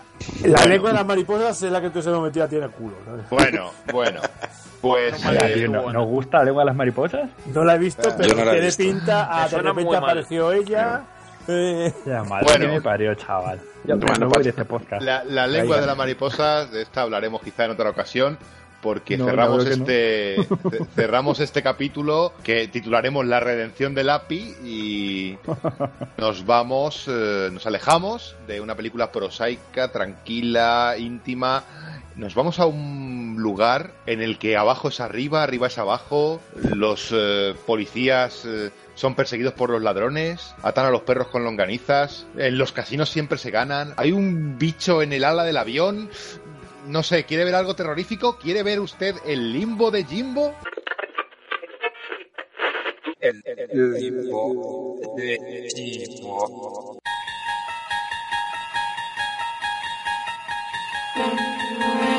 Limbo de Jimbo, Jimbo, esto tendrías que estar presentándolo tú. ¿Qué nos cuentas? Bueno, ante todo, ya sé que algunos eh, tenéis miedo a esta nueva sección, pero he de deciros que me gustaría que las pelis que os recomiendo aquí la- las veáis, tanto lo... A ver, no lo hemos hecho con fumar y lo vamos a hacer contigo. ¿De qué Yo, lo- de yo me he visto, yo ¿No me he visto- lengua de las mariposas? Yo me, yo me he visto todas las pelis que recomendó Fumari de, en la recomendación asiática, me las he visto todas, todas, sin Yo falta. creo que las he visto todas también, hasta Gosuto. Pues Bueno, la esa no, recomendaste esa tú. no. Pero no hablemos de Gosuto. Coméntanos. Pero vamos, eso mismo, que me gustaría que las vieseis o por lo menos hicieseis el intento. A lo mejor Eh, hemos visto, ¿eh? Os digo No, de yo verdad, os digo no. de verdad que la que os traigo en esta ocasión eh, probablemente os guste bastante, probablemente, ¿eh? pero vamos, no tiene nada que ver con cabeza borradora, pero sí sigue siendo una peli, pues así un poco de, de- de la cuerda en cine totalmente distinto. Os traigo una peli que se llama Langosta. O The Lobster. Langosta. Nada de langolías, ¿no? No, no, nada de Langolías. Bueno, bueno, ¿y de qué va esto? Pues eh, es una peli que pues se podría decir que un futuro distópico también, pero no muy lejano, ¿no? Porque si se ven las situaciones es algo que se podría decir que es actual. Y va de pues, una sociedad en la que no se permite estar soltero. Si tú te quedas soltero o eres soltero hasta en una cierta edad, te llevan a un hotel en el que estás obligado a encontrar una pareja Yo lo tengo jodido entonces. eh, no, encontrar, tú tienes que, cuando te, te llevan para el hotel, lo primero que hacen es registrarte y tienes que decidir si eh, una relación, eh, eh, joder, no me sale, homosexual o, bueno, no hay, no hay opción a bisexual como le dice la, la tipa que le apunta. Y, bueno, estás obligado a encontrar a tu pareja en 45 días. Si no, eh, lo que te ocurre es que te, te convierten en un animal que tú hayas elegido en esa entrevista del principio, ¿no? De ahí, sí, sí, de ahí el, nombre de langosta viene porque el, pro- el prota, que es Colin Farrell, dice que, que él querría ser una langosta. En caso de, de no, de no conseguirlo, sería, quería ser una langosta. Y eso ya es algo extra- extrañísimo que hay una habitación en la que te, te transforman en, en el animal. Y la peli al principio parece un poquito rara porque empieza con una, una escena muy extraña, ¿no? Una señora que se baja de un coche y se lía a tiros con, un, eh, con una vaca. Un par de vacas Ah. en el campo y se la carga. Porque ahora es que ya no la destripa al final. no, no, no, no, no, no, no, no, es que el principio no tiene, o sea, luego no, a ver, no, no cuenta para la película, o sea, cuenta para decirte que, joder, qué peli estoy empezando a ver. Yo os, re- os digo que no, no la dejéis ahí, por favor, que la veáis entera. Porque si ahora has dicho que las personas se transforman en animales, pues me imagino que será un ex marido suyo o algo de eso. Sí, pero esa persona no es importante en la película. Los protas son Colin Farrell y Rachel Weisz, eh, que sale luego un poquito más tarde en la película, no aparece desde el principio. Le- que por cierto está impresionante, Rachel. Lo importante es lo siguiente, no son la vaca y el tiro, es No, cómo claro. se consigue una película que se llama Langosta. Claro, te, te- te- te hablan de eso, de, de, de la no, no, estancia. que- que ¿cómo la consigo? Que- ¿De dónde la la mula está ya Yo- echando. yo me la estoy la bajando mula ya. está dando coces ya en mi casa. O sea, es, es reciente, es una película de- del 2015 de un tal Yorgos Lantimos. Que yo no había visto nada, pero me la recomendaron la peli y dije, hostia, pues me ha gustado mucho. Eh, Viene a ser una reflexión de, de- de la eh, las relaciones humanas, un poco en plan comedia, come- bueno, drama comedia, pero muy, muy negro, muy negra. La comedia. El Remux a 1080p y a 720p para Pues- Uyar y gente así. Bueno, pues escuchando una cosa, con Langosta y la recomendación del Limbo de Jimbo nos quedamos. Eso sí, es, es lenta la película, pero no se hace pesada. Os lo digo de verdad, os la tenéis que ver. Tiene momentos eh, un poquillo incómodos, pero para mí geniales. Vale, pues nos quedamos, nos quedamos con eso entonces. Y bueno, eh, para cerrar el programa, eh, lo único que nos queda decir es la película que traeremos la semana que viene. Eh, la- bueno, en la próxima edición estrenaremos uno de nuestros nuevos, bueno, no son secciones, una de nuestras nuevas visiones del cine. Traeremos eh, esta sección que anunciamos en la- eh, primer episodio de esta nueva temporada, que llamaremos 24 bits eh, por segundo y os traeremos una película basada en un videojuego. ¿Y qué película vamos a traer, señor Michifu segundo? Por lo que me han comentado por ahí, ni más ni menos que Super Mario Bros. Super Mario Bros. La película que lo comenzó todo. Vamos O sea, a es hablar de uno, Mario pi- uno Bros. piensa, eh, películas basadas en videojuegos, que es la primera que le viene a la cabeza. Sí, sí, Super Mario Bros. Di- Discrepo, hay varias. Hombre, es, pero bueno. es- es el videojuego más famoso, pero ah, vamos, con diferencia, Hasta, ¿no? hasta, hasta que saquen la película de Tetris. Pero, Sí. pero super, Eso super, acaba la- en el Jimbo de Limbo, la, la película de Sí. Tetris. Super Mario Bros. con Bo Hoskins, John Leguizamo, Denise Hopper. Traeremos un clásico del cine pulp y hablaremos un poquito de, del fontanero más famoso de toda la historia de videojuegos. Que bueno, resulta que ya no es fontanero, es eh, otra cosa, no sé. Pero. Sí, ya está jubilado a estas alturas. No, hablaremos un poquito de Super Mario Bros. eh, tanto en la película como en su andadura, aprovechando el que tenemos eh, desde hace unas semanas en el mercado Super Mario Odyssey. Y bueno, aprovecharemos este tirón para recuperar esta película de comedia, ciencia ficción o lo que sea esto, porque dará que hablar, ¿eh? Dará que hablar. Si, si no la habéis visto, queridos oyentes, echadle un vistazo porque es acojonante en, en muchos niveles, a muchos niveles. Yo prefiero Y- echarme un bici al Mario Bros. ¿eh? Claro, por, no- por, por- en- por decir aco- acojonante o antiacojonante. Porque Bueno, es acojonante a muchos niveles. Ya lo veremos en la próxima edición. Y, y dicho esto, pues lo que queda es eh, desear, o sea, vamos, desear que, que disfrutéis de la película porque es que no tiene desperdicio, de Es verdad. graciosillo el niño, ¿eh? No es gracioso. Hombre, no, está, está bien visto, ¿no? Lo has Está bien empezado visto. con el, con, con el, ah, con el, bueno, el estreno iba a decir, con el videojuego que sacan ahora para la nueva Nintendo. Sí, sí, el Mario Odyssey, que ya te digo, ahora cuando salga este programa a la luz, llevará un par de semanas en el mercado. Yo estoy jugando, me parece un juego maravilloso, pero eso lo discutiremos en el próximo programa. Hablaremos un poquito de, esto en, en, en 24 bits por segundo, que se, será este nueva, esta nueva entrega.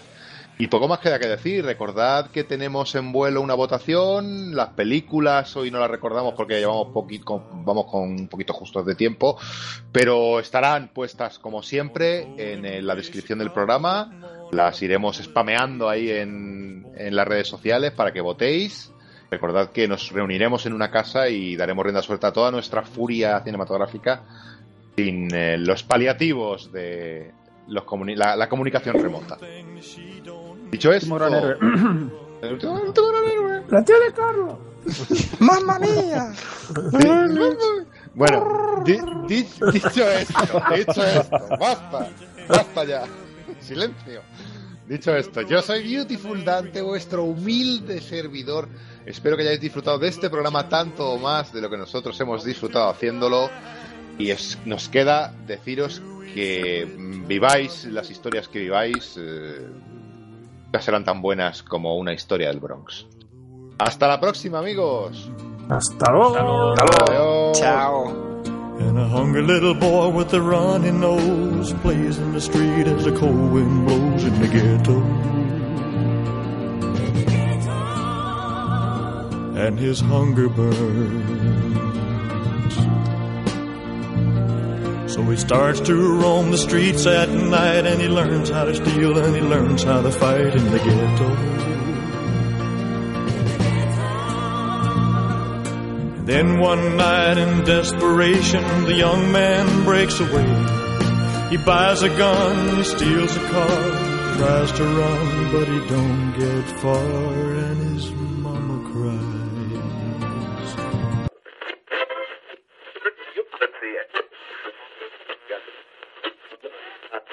Snow fry On the calling great Chicago moon, baby Benny Charlie Shmoney in the ghetto. And the her mama cry. For the nifi one sido sido ni modriti angry mouth in the ghetto. Piponjo on the time the chili hill pija e hill grovion guillon mande tu que lo que yo a mí hago y chubla y chusi de gui simple tenan buen angur de donde güey güey de vuelta And the Welgen Heikiliti Bui Reni Bush Place Street Wai Bruce in the ghetto And the Hangai Ben. So she started to run street Naili just to feel he found facing the ghetto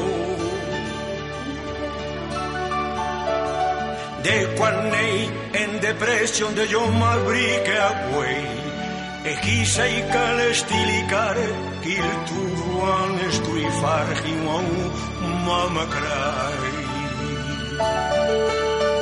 At the ground and the ruan stui John my face down the street fin de gueto. Ande yo mandai Onde collen grei Chicago Mon Modeliti baby Charlie Sisbon In the ghetto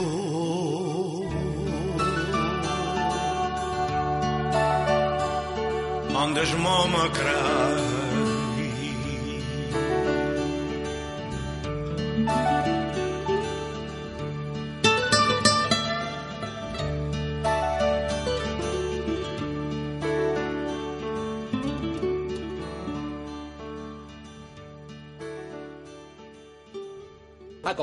Esto es acojonante. Pues ¿sabéis qué? Yo me largo de aquí. No necesito esta mierda.